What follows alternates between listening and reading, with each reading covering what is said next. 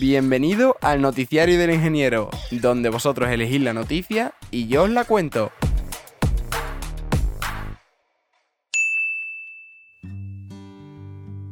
Evadir al sistema inmune.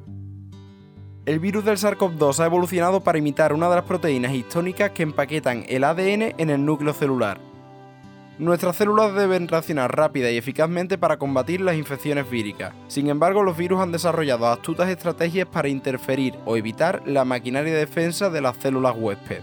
Recientemente, investigadores han revelado una de estas estrategias usadas por el SARS-CoV-2, imitar las proteínas histónicas alrededor de las cuales se empaqueta el ADN en el núcleo celular como cromatina. Este mimetismo altera la capacidad de la célula huésped para regular la expresión génica y responder a la infección de forma eficaz. Hasta ahora, el mimetismo de las histonas se ha demostrado en un puñado de virus, pero esta es la primera prueba concluyente de que un miembro de la familia de los coronavirus utiliza esta estrategia.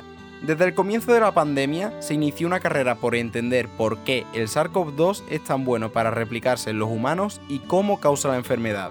El genoma del virus codifica proteínas no estructurales necesarias para la replicación viral, proteínas estructurales y proteínas accesorias. Este tercer grupo es ahora de especial interés para los investigadores. Las proteínas accesorias están menos conservadas evolutivamente que otras proteínas víricas. Se ha descrito que tienen funciones de lujo que afectan a la gravedad de la enfermedad o a la interacción que tiene el virus con el huésped, o que interfieren en la respuesta inmunitaria que tenemos, permitiendo así que el virus se replique de forma productiva en su huésped. El SARS-CoV-2 es capaz de alterar la regulación de la cromatina promoviendo la formación de regiones de heterocromatina densamente empaquetadas en las que se suprime la expresión génica, lo que da lugar a una menor respuesta antiviral.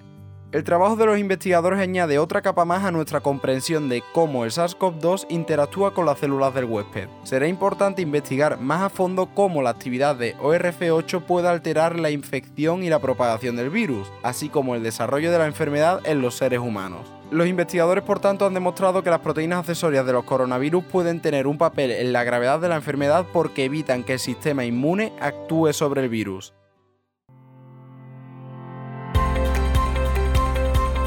Y no olvides suscribirte para no perderte el próximo episodio.